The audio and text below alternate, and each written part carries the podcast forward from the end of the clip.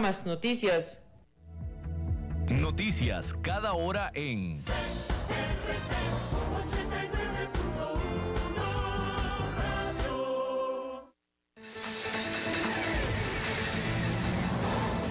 Más noticias en nuestra web, crc891.com. Seguimos en Facebook, Instagram y Twitter como CRC891 Radio y en Telegram como Noticias CRC. Más noticias cada hora.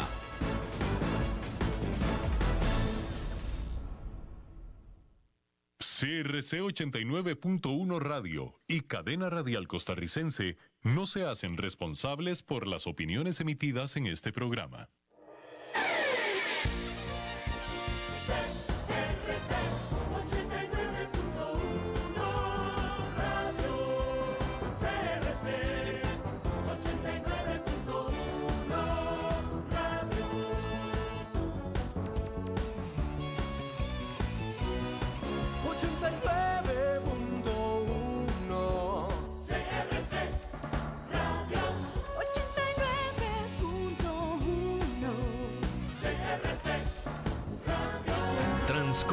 Puesto de bolsa de comercio, presenta a las 5 con Alberto Padilla.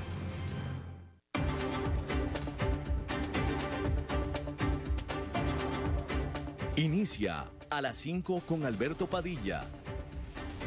Un programa diseñado con el objetivo de llevarte diariamente un tema de actualidad, acompañado siempre de reconocidos editorialistas, de lunes a viernes a las 5 de la tarde por CRC 89.1 Radio, a las 5 con Alberto Padilla. Hola, ¿qué tal? Saludos, bienvenidos a esta emisión de A las 5 con su servidor Alberto Padilla. Muchísimas gracias por estarnos acompañando, gracias por estar ahí. Le mando cálidos saludos desde la señal y las instalaciones de CRC 89.1 Radio en San José, Costa Rica, desde donde estamos transmitiendo hasta el punto, en el tiempo y en el espacio en el que usted nos está escuchando. Estamos saliendo en diferentes vías. A las 5, eh, por ejemplo, en Facebook Live, en la página de este programa, a las 5 con Alberto Padilla. Estamos también en podcasts, en las diferentes más importantes plataformas, Spotify, Apple Podcasts, Google Podcasts y otras cinco importantes más. También estamos disponibles en nuestro canal de YouTube a las 5 con Alberto Padilla. Y aquí en Costa Rica, este programa que se transmite en vivo en este momento a las 5 de la tarde, se repite todos los días a las 10 de la noche aquí en CRC 89.1. En esta ocasión, tratando de controlar los incontrolables, al otro lado de los cristales, el señor David Guerrero y la producción general de este programa, desde Bogotá, Colombia, a cargo del señor Mauricio Sandoval. Bien, comienza, comienzan ya a darse señales de que la épica congestión portuaria está disminuyendo. De hecho, decir que los precios de envío de carga están cayendo desde los altísimos niveles en los que se encontraba y las entregas se están acelerando ligeramente, pero se están acelerando. Es decir, que cada vez hay más señales de que el desorden de la cadena de suministros finalmente está comenzando a resolverse. Eso no quiere decir que la pesadilla haya terminado y es posible que la situación no vuelva a la normalidad hasta dentro de varios meses más. Las cadenas de suministro todavía están lidiando con una preocupante escasez de conductores de camiones, por ejemplo. Los componentes críticos, incluidos los chips de computadora, siguen siendo escasos. Y la variante Omicron amenaza con renovar la presión sobre el sistema. Aún así, hay evidencia de que los cuellos de botella están comenzando a desatascarse. Y eso es alentador, dado que un estrés sin precedentes en las cadenas de suministro ha contribuido significativamente a los niveles históricos de inflación en los Estados Unidos. Parece haber consenso entre los analistas de que lo peor parece haber pasado ante los datos que sugieren que las cosas están mejorando pero claramente aún hay mucha incertidumbre. Las redes de logística se han visto sometidas a una enorme tensión desde que la economía mundial cerró primero al inicio de la COVID y luego se abrió rápidamente. La demanda de bienes se disparó y las cadenas de suministro justo a tiempo se doblaron bajo la presión. Los brotes de coronavirus y los protocolos de salud inconsistentes en todo el mundo se sumaron al desastre. Pero se pueden encontrar motivos para el optimismo en los recientes informes económicos. Por ejemplo, el índice de cartera de pedidos en la encuesta de fabricación del Institute for Supply Management cayó a 61,9 en noviembre, que es por debajo de su máximo histórico de 70,6 que registró en mayo. Es decir, que los atrasos siguen creciendo, pero a un ritmo más lento. Y las tasas de entrega de proveedores parecen estar mejorando, aunque, por supuesto, partiendo de niveles mucho, muy bajos. El índice de manufactura del Banco de la Reserva Federal de Dallas mostró que el nivel de pedidos sin atender disminuyó en noviembre y la cantidad de tiempo de entrega de bienes disminuyó también. De tal manera que pareciera que al menos se ha dado los primeros pasos hacia la normalidad, aunque todavía va a tomar mucho tiempo para, para que las cadenas de suministro en todo el país se restauren por completo. Eso es por el lado de las buenas noticias en general. Hay que decir que el turismo está siendo eh, golpeado de nuevo. La variante Omicron del coronavirus se está propagando rápidamente en varias partes, pero incluso mientras los científicos instan a tener paciencia mientras evalúan la gravedad de la cepa, y su impacto en la eficacia de las vacunas, la industria de viajes está siendo castigada. El Standard Poor's 500 terminó la semana pasada con un cierre récord, pero las acciones en hoteles, proveedores de viajes y aerolíneas que requerían fondos de emergencia para superar las oleadas anteriores del COVID-19 siguen siendo vulnerables a los temores de Omicron. Estas acciones han experimentado movimientos significativos en ambas direcciones en las últimas semanas. Pero los índices de la industria están dejando en claro, mejor dicho, los líderes de la industria están dejando en claro que las reglas gubernamentales más estrictas en torno a los viajes, así como las ansiedades de los viajeros y clientes, están teniendo impacto significativo. En una carta al primer ministro británico Boris Johnson, los directores ejecutivos de British Airways, Virgin Atlantic, Ryanair y EasyJet dijeron que las restricciones de viajes fortuitas y desproporcionadas corren el riesgo de dejar una cicatriz permanente en la industria. Están instando al gobierno a eliminar todas las pruebas de emergencia para los pasajeros completamente vacunados. El director de la Asociación del Transporte Aéreo Internacional, la IATA, dijo en una rueda de prensa la semana pasada que cuando se descubren nuevas variantes, las aerolíneas son las más afectadas por el daño económico. Señaló reducciones en la capacidad debido a las nuevas restricciones de viaje que se introdujeron recientemente, agregando que no podemos seguir cerrando la aviación y las economías cuando en realidad no está proporcionando ninguna medida para restringir la transmisión del virus y lo que es más importante, está causando un gran daño a la industria. Una caída sin precedentes en el número de pasajeros debido a la pandemia ha provocado pérdidas de ingresos de casi 700 mil millones de dólares para las aerolíneas, según una evaluación publicada la semana pasada por la Organización de Aviación Civil Internacional de la ONU. Algunas empresas necesitarán ayuda para soportar otro golpe. Virgin Group dijo el lunes que estaba inyectando 530 millones de dólares a la aerolínea Virgin Atlantic, que no espera volver a la rentabilidad sostenible hasta el 2023. Sin embargo, en Estados Unidos, hay indicios de que a pesar de la incertidumbre, los pasajeros fatigados por COVID están decididos a seguir volando, lo que puede limitar el impacto sobre las aerolíneas del país. La Administración de Seguridad en el Transporte de los Estados Unidos se está preparando para una avalancha de viajeros durante las vacaciones. Aproximadamente 2.100.000 de personas pasaron por el puntos de control de seguridad de los aeropuertos el domingo pasado, cuando aún faltaban dos semanas para la Navidad. Bueno, y ya que estábamos hablando del Omicron, déjeme decirle que no siempre está claro por qué una variante de COVID-19 viaja alrededor del mundo y otra no. Por ejemplo, el sur de África sufrió una ola de la variante beta a fines del 2020, pero nunca se estableció en otro lugar del mundo. Pero Delta, destacada por primera vez o detectada por primera vez en la India hace aproximadamente un año, mostró un grado de transmisibilidad que le permitió superar a otras cepas en casi todas partes del mundo.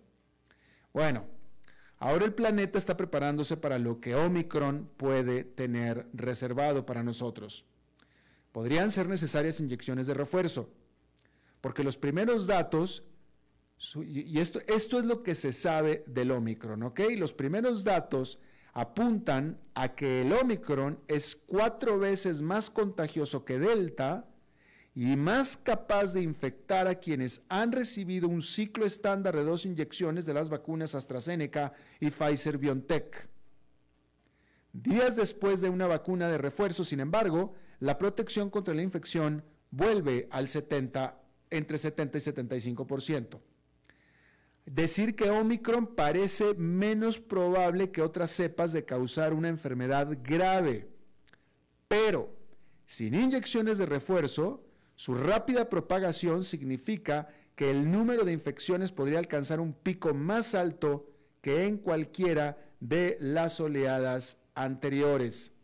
A ese respecto, también decir que en la Gran Bretaña, la Agencia de la Seguridad de la Salud estimó que 200 mil británicos al día actualmente están siendo infectados por la variante Omicron. 200 mil británicos al día es el 20% de los casos en la Gran Bretaña. El secretario del Interior de la Gran Bretaña dijo que ya se reportó su primer fallecimiento confirmado por Omicron, que también viene a ser el primer fallecimiento en el mundo reportado, y que en la Gran Bretaña actualmente hay 10 personas en el hospital con eh, COVID-19 producto de Omicron. Y se espera que esta cifra aumente de manera drástica. El gobierno de Gran Bretaña está pidiendo, está pidiendo otros 18 millones de vacunas para que fueran administradas durante las próximas tres semanas.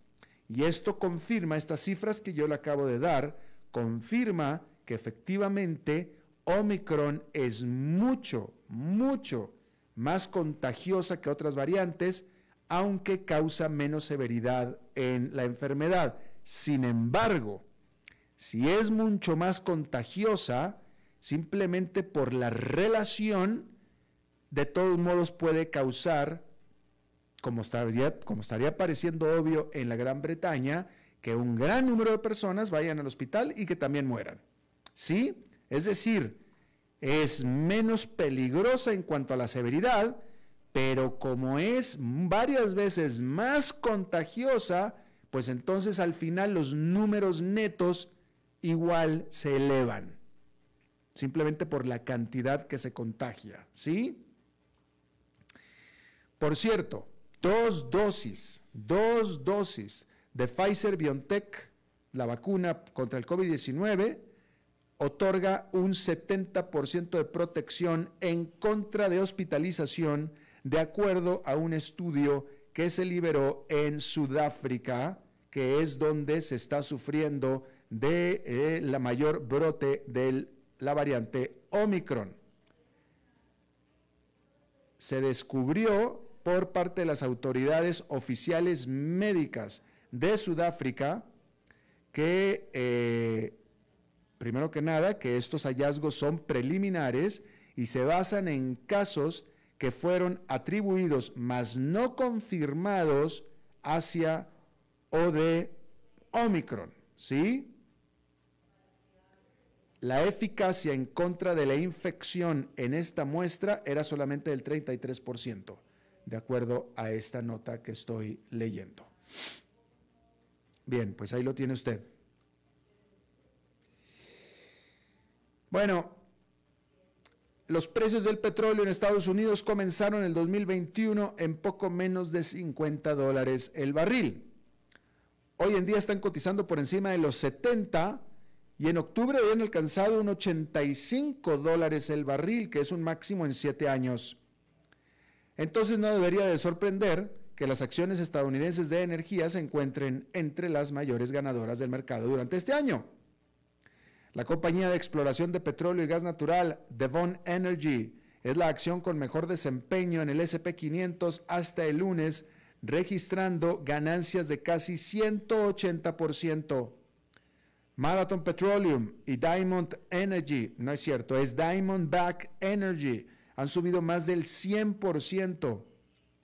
APA, la empresa matriz del gigante petrolero Apache y ConocoPhillips también casi se han duplicado.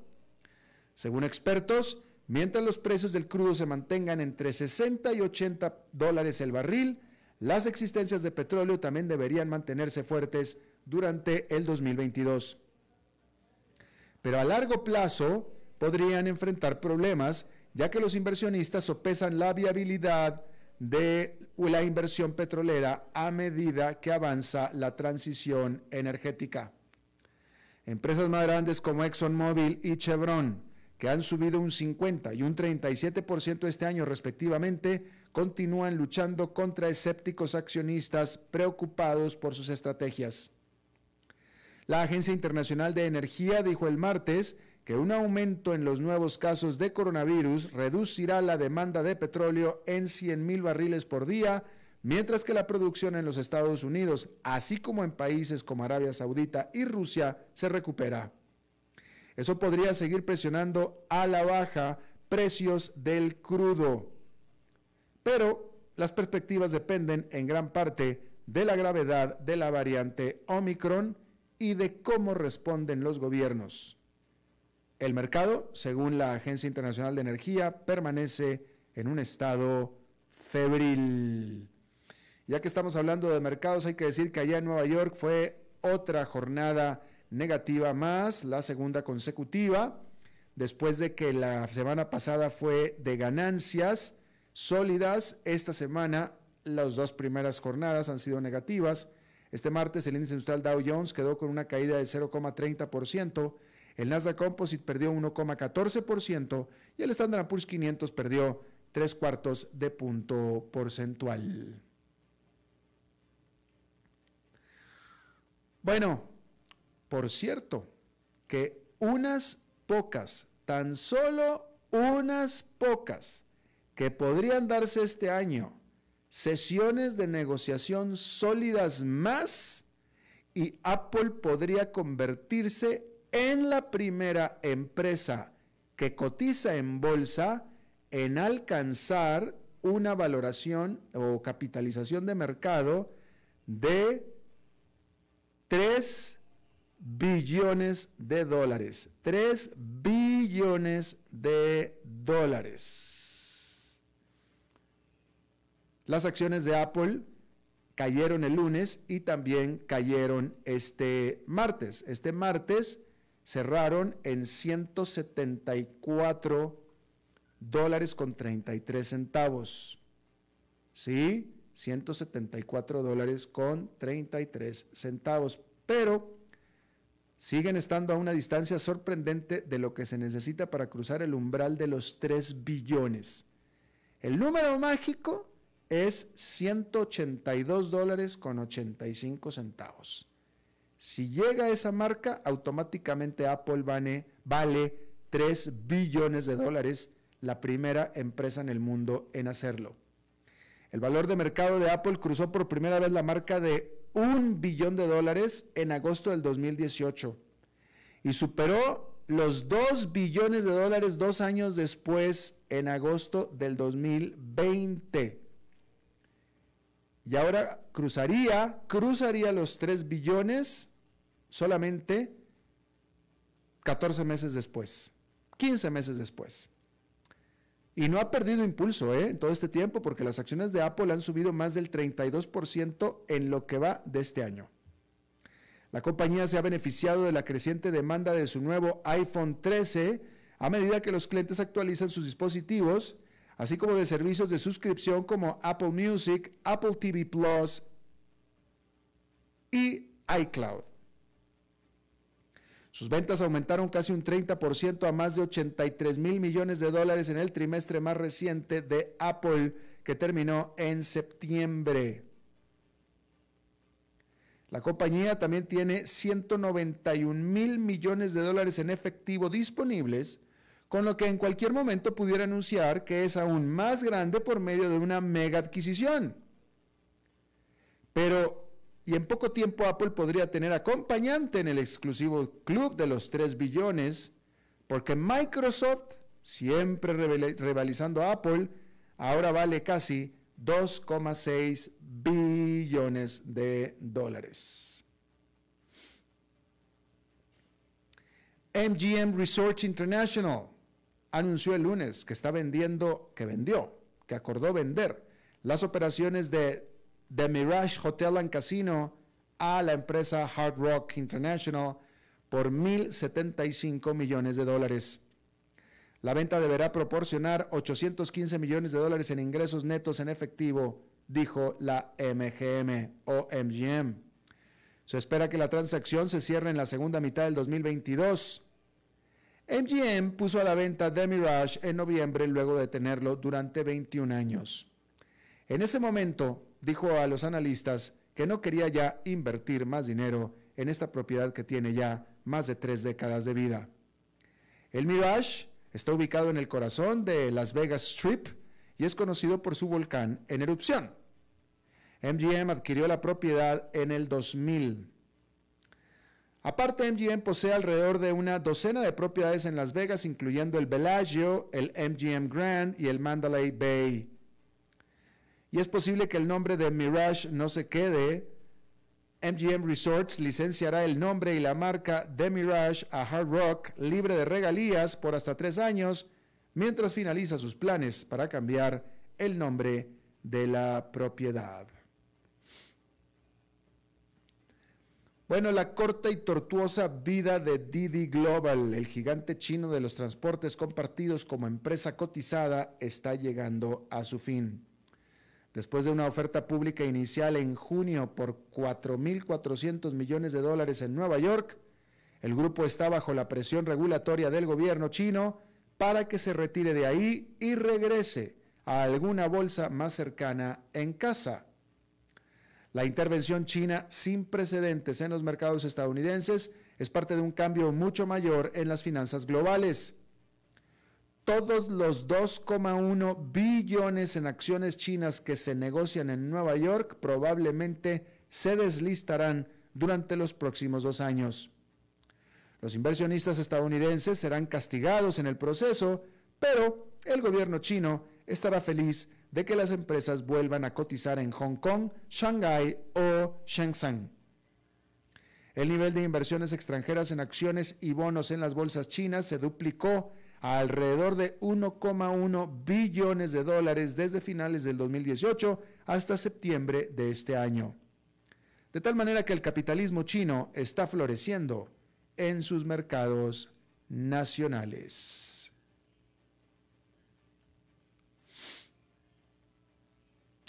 Bueno, catástrofes naturales causaron pérdidas aseguradas en el 2021, es decir, en este año, por 105 billones de dólares, de acuerdo a un estimado de la reaseguradora Swiss Re.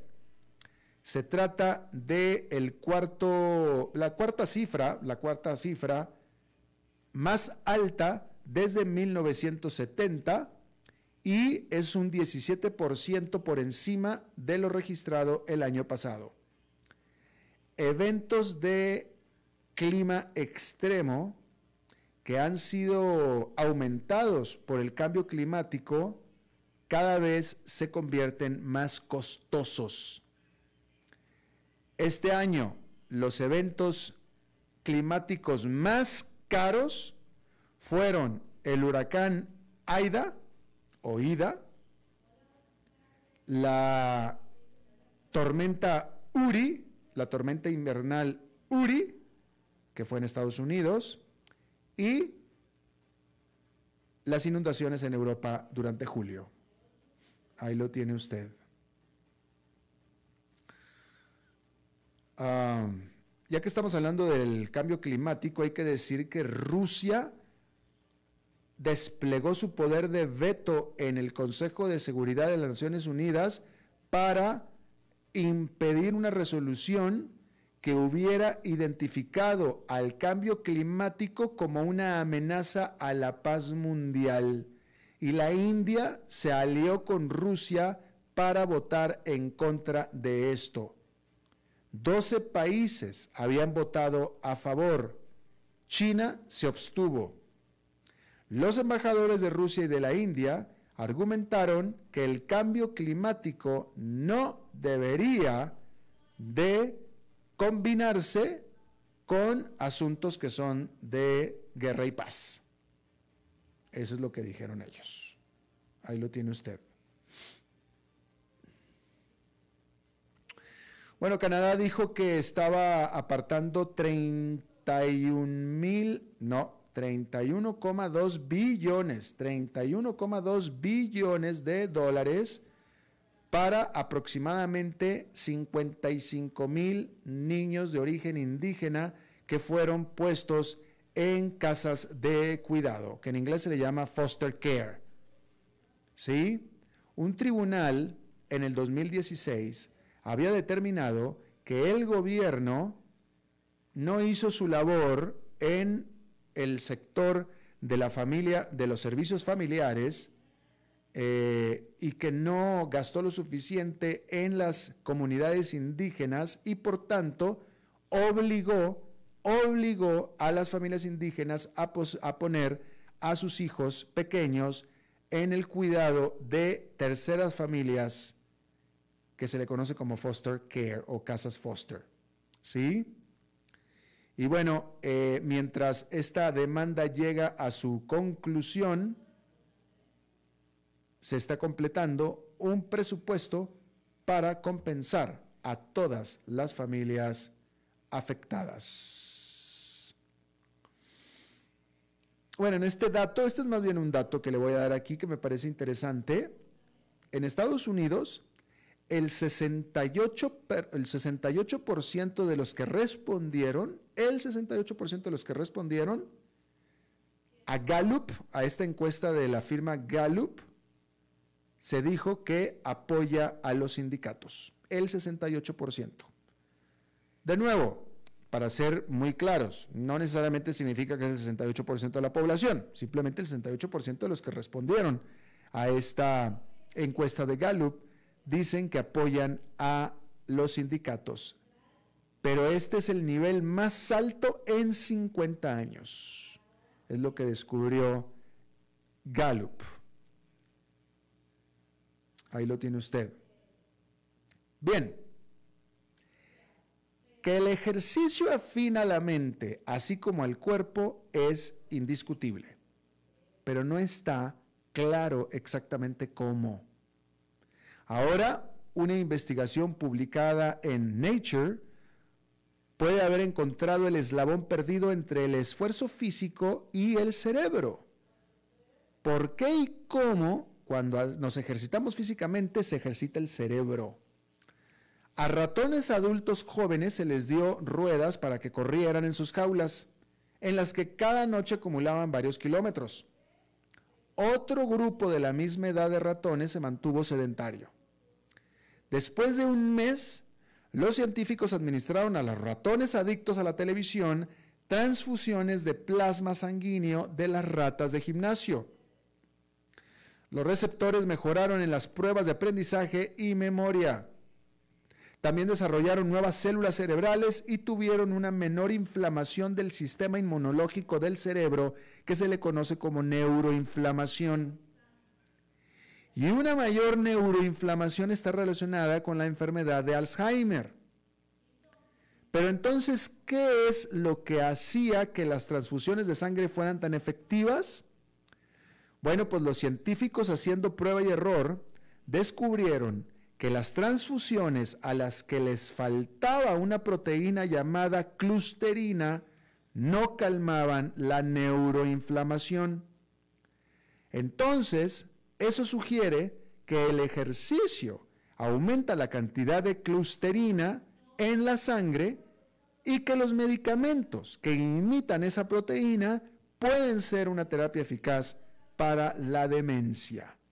Si esto se comprueba así, sería tremendo, tremendo avance médico.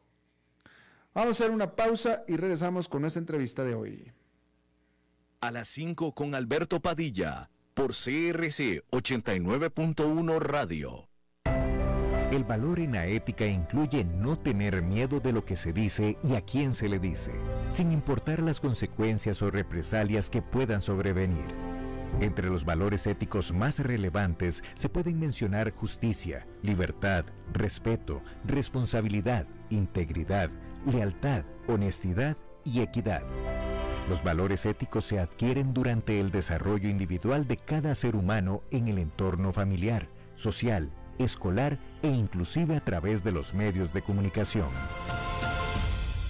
Solo si lo público y lo privado caminamos en positivo y con valores, Costa Rica saldrá adelante. Un mensaje de la Cámara Nacional de Radiodifusión, Canara. Desde los verdes bosques de nuestra montaña nos llega agua cerros de la riva, agua fresca de manantial que te permitirá vivir en equilibrio, proteger tu salud y la de tu familia, libre de sustancias químicas, envasada sin alterar su naturaleza a 2.000 metros de altura. Agua cerros de la riva, naturalmente neutral. Búscanos como cerrosdelarriba.gmail.com Llámanos al 8374-3229. Cerros de la Riva, Live Spring Water.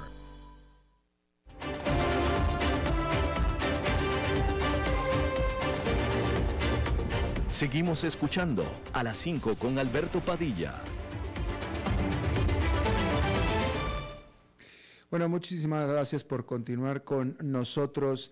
Hace unos días en Estados Unidos, eh, eh, la semana pasada, de hecho, en Estados Unidos, un jurado, una corte, encontró culpable a un ex agente de la DEA, la Dirección de Drogas de los Estados Unidos, la DEA, había encontrado culpable de conspirar con carteles de la droga de Colombia para vivir una vida de lujos. Básicamente estaba pues aceptando dinero de los carteles de la droga. Eh, cosa, una, una, noticia que fue bastante importante. La defensa de este exagente, la abogada de este exagente, alegó todo el tiempo que cuando este agente ingresó a la DEA, comenzó a ser oficial de la DEA, ahí fue donde aprendió a ser corrupto. Lo que por supuesto lleva a la gran pregunta de si este agente actuó solo.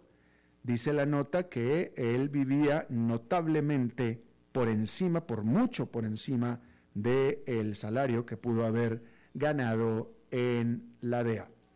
Está con nosotros y le agradezco muchísimo eh, Fernando Cocho.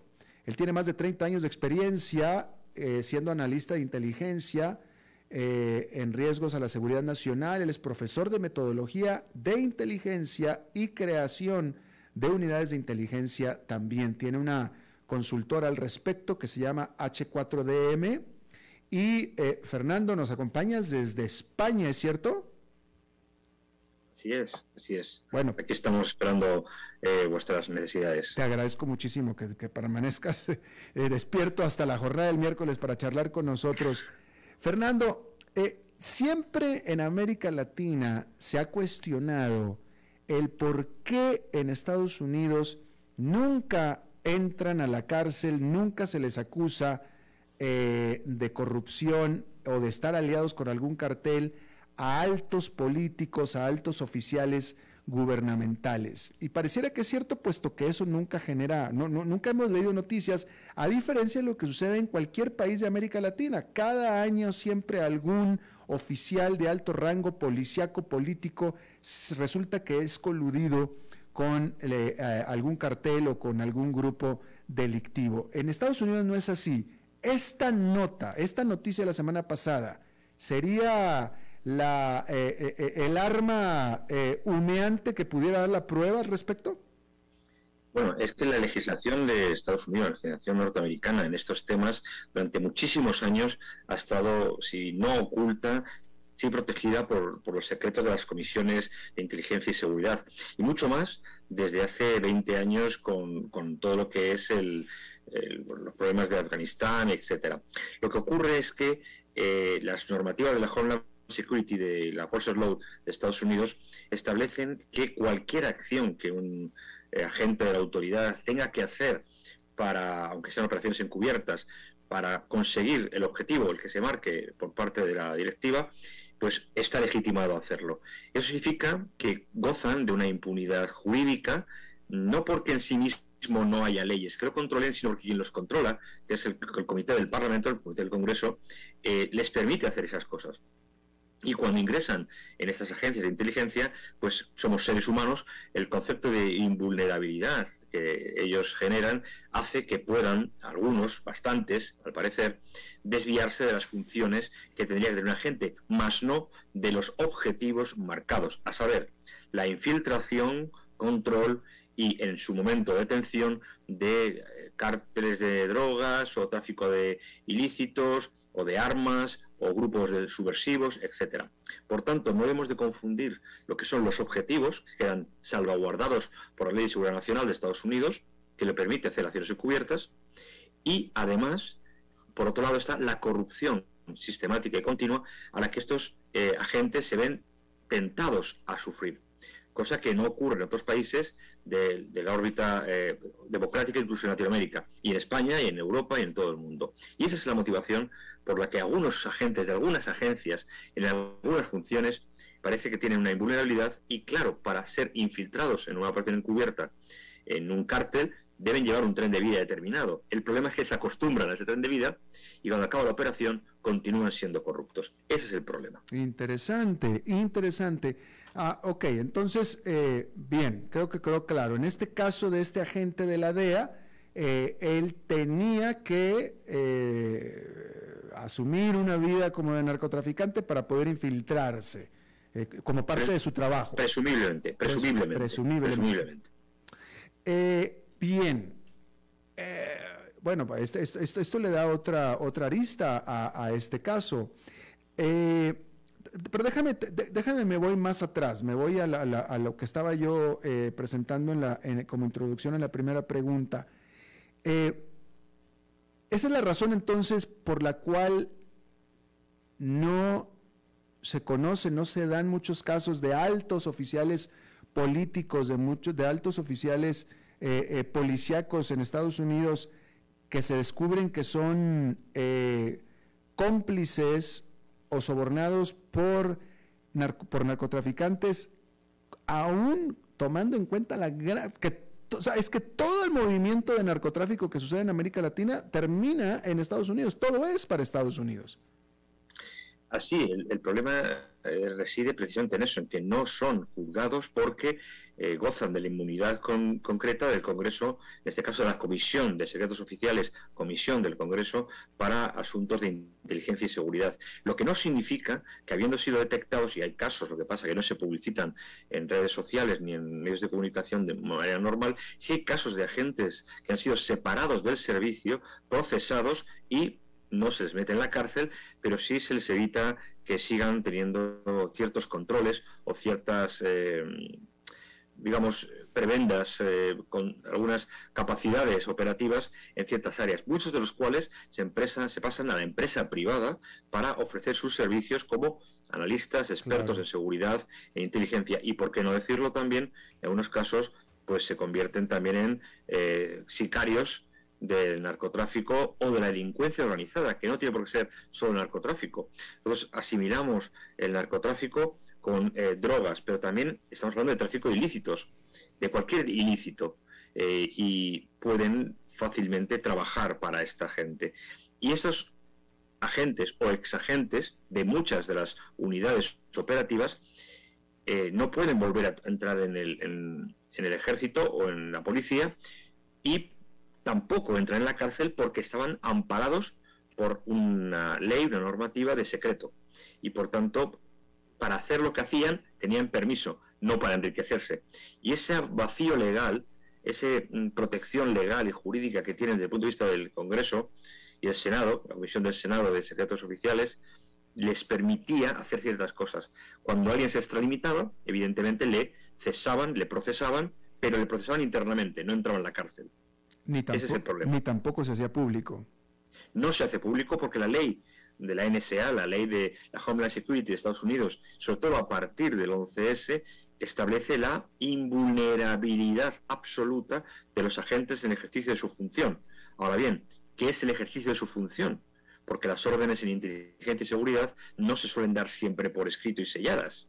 No hay una orden eh, presidencial que lo ampare, por decirlo de alguna manera coloquial.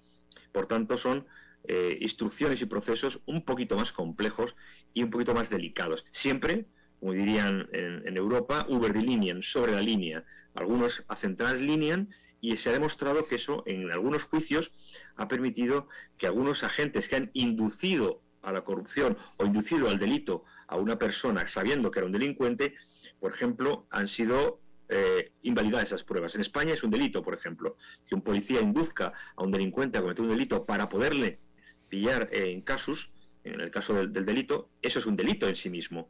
Eh, y no está amparado por ninguna manera de, por las órdenes judiciales, que es lo único que se puede establecer, y por supuesto por un mandato de un político. Pero en Estados Unidos es diferente.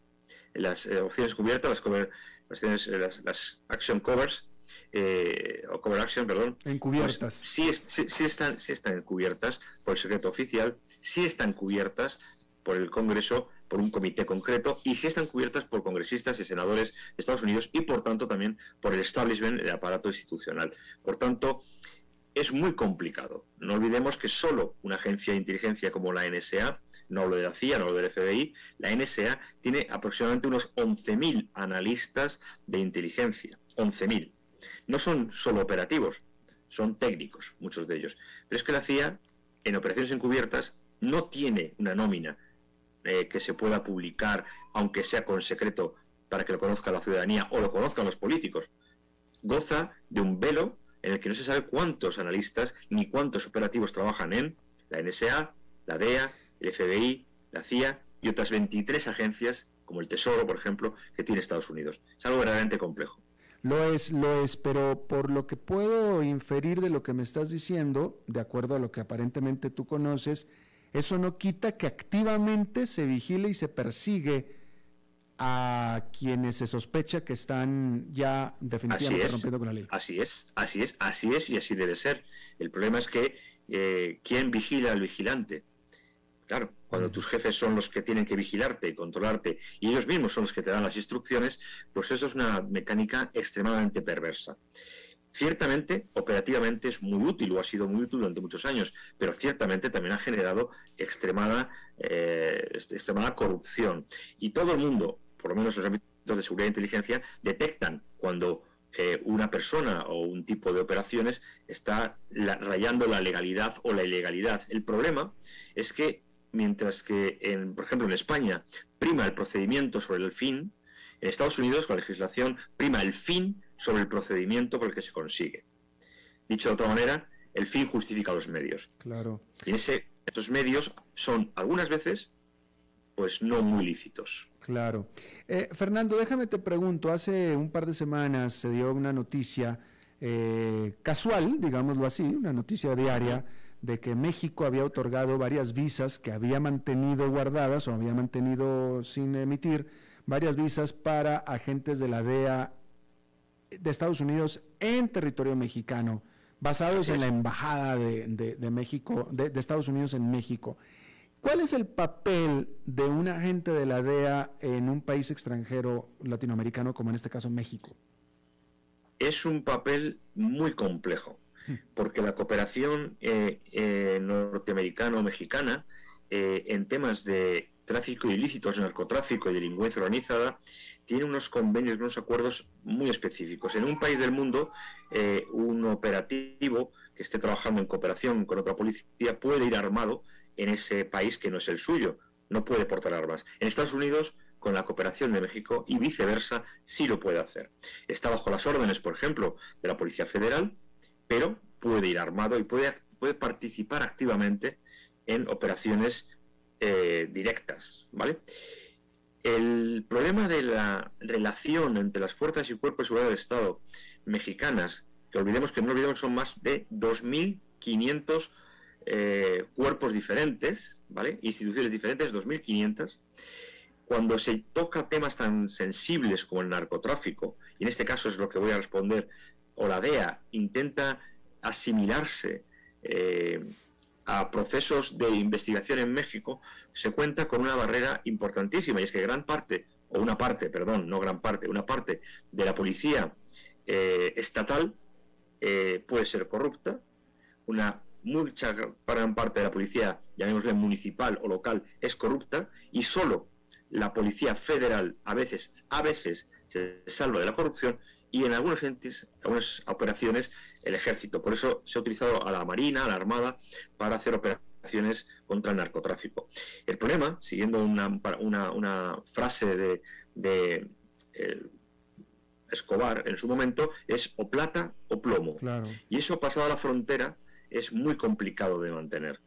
Eh, la función que tienen los agentes en la DEA, en México, tiene un estatuto especial y ese estatuto le permite ser bajo las órdenes de la Policía Federal, un policía más que puede iniciar investigaciones, hacer detenciones acompañado de un policía federal y puede eh, presenciar interrogatorios. No olvidemos que hay una colonia muy, muy amplia de hispanoamericanos, latinoamericanos en, en, Estados Unidos y de mexicanos, evidentemente, sobre todo en la frontera mm, con, con Estados Unidos.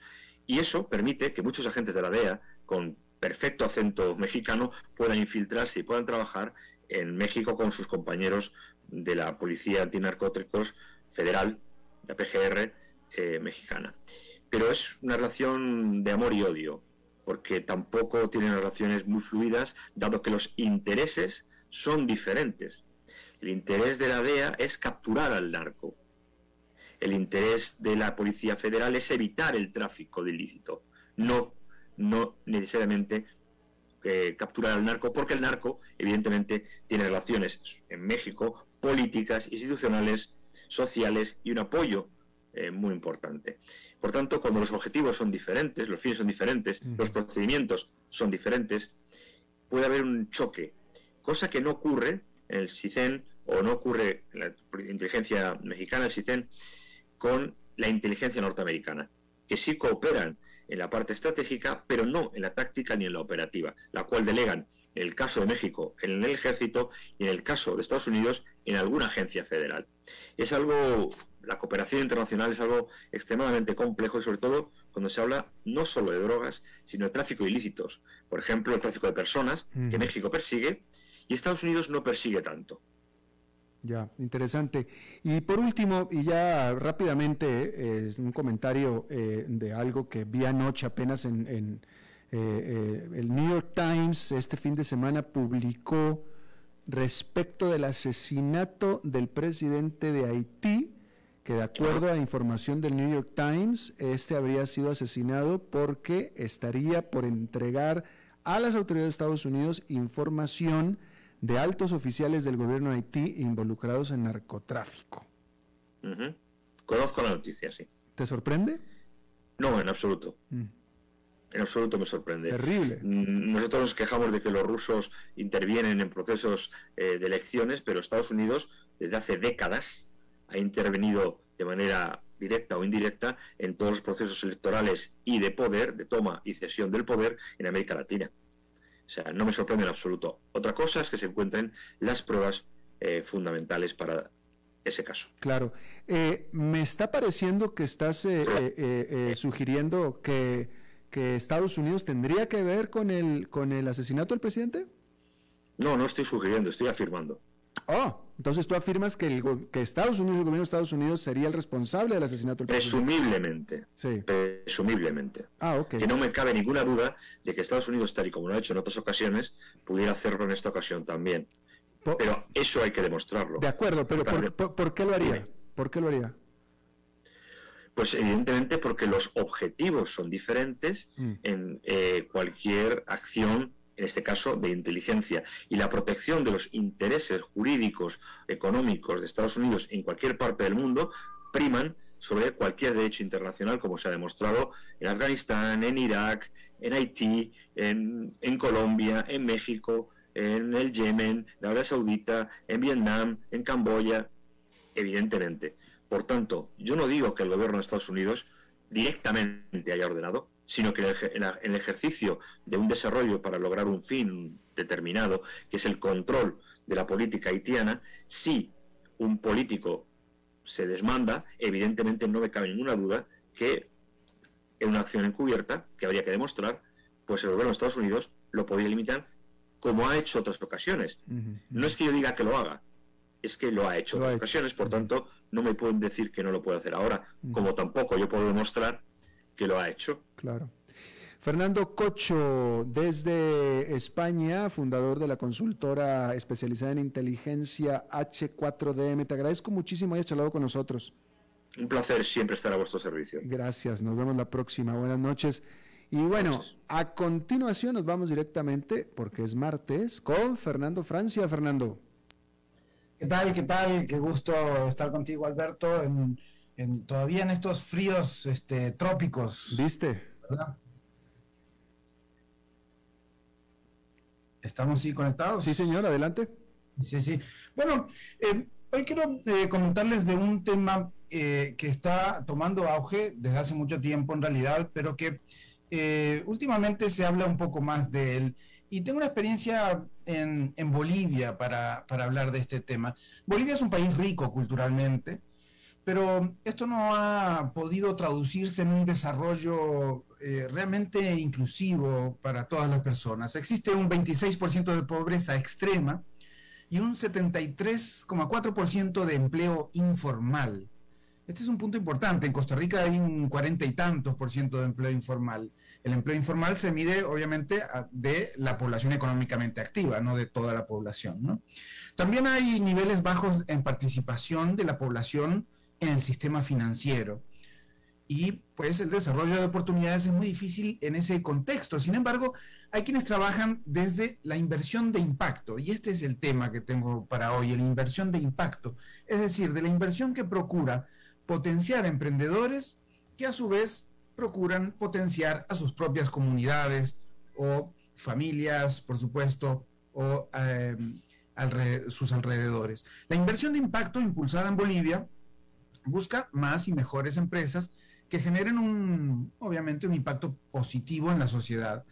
La Fundación Innovación en Empresariado Social lo ha hecho ya por unos 20 años y sus experiencias pues eh, tienen ciertos aprendizajes para quienes se dedican a estos temas, ya sea de financiar esa inversión de impacto o relacionar a los emprendedores con quienes puedan financiarlos. Un financiamiento que no son donaciones, sino que son inversiones, como el concepto mismo de inversión de impacto lo dice.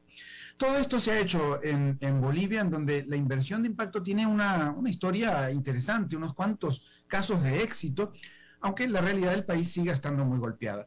Algunos ejemplos emblemáticos del trabajo de la Fundación Innovación en Empresariado Social, y es, a lo largo de estos años fueron un emprendimiento de la industria de productos derivados de la llama, que se llama llama activa, o La Purita, una comercializadora de lácteos, Hoteles Taika, una red de asociación con comunidades de turismo rural, o, Titos, una empresa productora de cereales, también Prolega, una empresa productora de aceite crudo de soya. todos emprendimientos y empresas que han logrado escalar llevando beneficios a sus comunidades, al mismo tiempo que van creciendo como emprendimientos. Uno de los problemas en el tema de la inversión de impacto es que gran parte de la discusión se ha llevado a cabo en países desarrollados. Y ahí es donde se piensa un poco todos los conceptos de la inversión de impacto y no se consideran suficientemente los desafíos que supone encauzar recursos financieros en contexto de pobreza en América Latina y sobre todo de informalidad porque esa informalidad es clave. Decíamos que era un 70 y pico por ciento en Colombia, un 40 y pico por ciento en Costa Rica, y muchos emprendedores no pueden simplemente formalizarse por los amplios requisitos y por los costos que tiene ese proceso de formalización. Entonces, eh, resulta muy difícil esa inversión de impacto en sistemas en donde no se han logrado formalizar.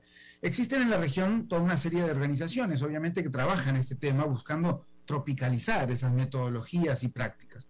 Algunos de los aprendizajes que se extraen de la experiencia de la Fundación Innovación en Empresariado Social en Bolivia están relacionados con la creación de demanda entre el sector, es decir, que los propios emprendedores sepan que tienen acceso a recursos financieros y a inversión a que la inversión de recursos eh, sea eh, colocada en la gobernanza y gestión de las propias empresas, porque para crecer las empresas necesitan saber gestionar ese crecimiento, y también el temor a la formalidad y el desafío de la infraestructura en la organización empresarial, es decir, que puedan lograr tener una infraestructura, una, estructura interna acorde a ese, a ese escalamiento que se busca que tengan a través de la inyección de, de financiamiento.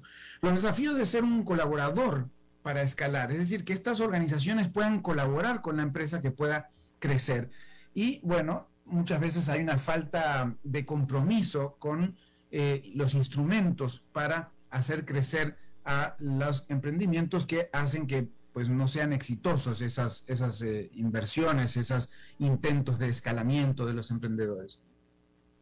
Hay algunos desafíos que han identificado quienes trabajan en estos temas que son eh, definir el papel de estas organizaciones que ayudan a la inversión de impacto, eh, pensar ese capital de riesgo en una mirada sistémica, es decir, que puedan entender que ese capital debería ir inyectado a empresas que logren también entonces generar una mejoría social en sus alrededores y por supuesto que pensar en las pymes como motor de las economías, porque así lo son en varios países de América Latina. En estos 20 años de, experiencia de esta organización, el IES, eh, han aprendido que la importancia de tener mucha claridad sobre el inicio, eh, desde el inicio de, su, de, su, participación en conjunto con los emprendedores, las reglas del juego de la inversión realizada, así como generar un proceso de acompañamiento permanente, sobre todo en lo técnico. No sirve de nada invertir si no se invierte también en capacidades técnicas de eh, los emprendedores.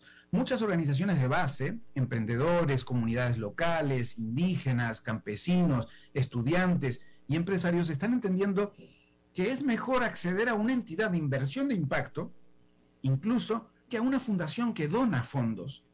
Y resulta extraño esto y paradójico, Alberto, porque los fondos donados se acaban o te los quitan en algún momento. Pero la inversión, que incluye retornos para el inversionista, por supuesto, se mantendrá mientras funcione en el mercado el emprendimiento. Y en tanto, el, y tanto el propio emprendedor como el inversor tengan pues sus ganancias y así se constituyen en una pieza clave en las comunidades donde son parte. Mira, me, encantó, este, tomaste, tocaste puntos muy, muy fundamentales para una economía, emprendedurismo, burocracia, formalidad, eh, enseñar a pescar en lugar de regalar el pescado, excelente. Básicamente es eso. Y, pero me, pareció muy curioso y voy a tratar de, tocar algunas experiencias incluso en estos temas de cómo eh, eh, las donaciones como tal, pues muchas veces van cayendo en saco roto, ¿verdad? En cambio las inversiones muchas veces van cayendo pues en esos escalamientos que puedan darse. Sí se hace bien. Claro. Fernando Francia, muchísimas gracias. Bueno, pura vida, hasta el próximo martes. Ah, gracias, pura vida, hasta el próximo martes. Bueno, eso es todo lo que tenemos por esta emisión de A las 5 con su servidor Alberto Padilla. Muchísimas gracias por habernos acompañado. Espero que termine su día en buena nota, en buen tono y nosotros nos reencontramos en 23, en 23 horas. Que la pase muy bien.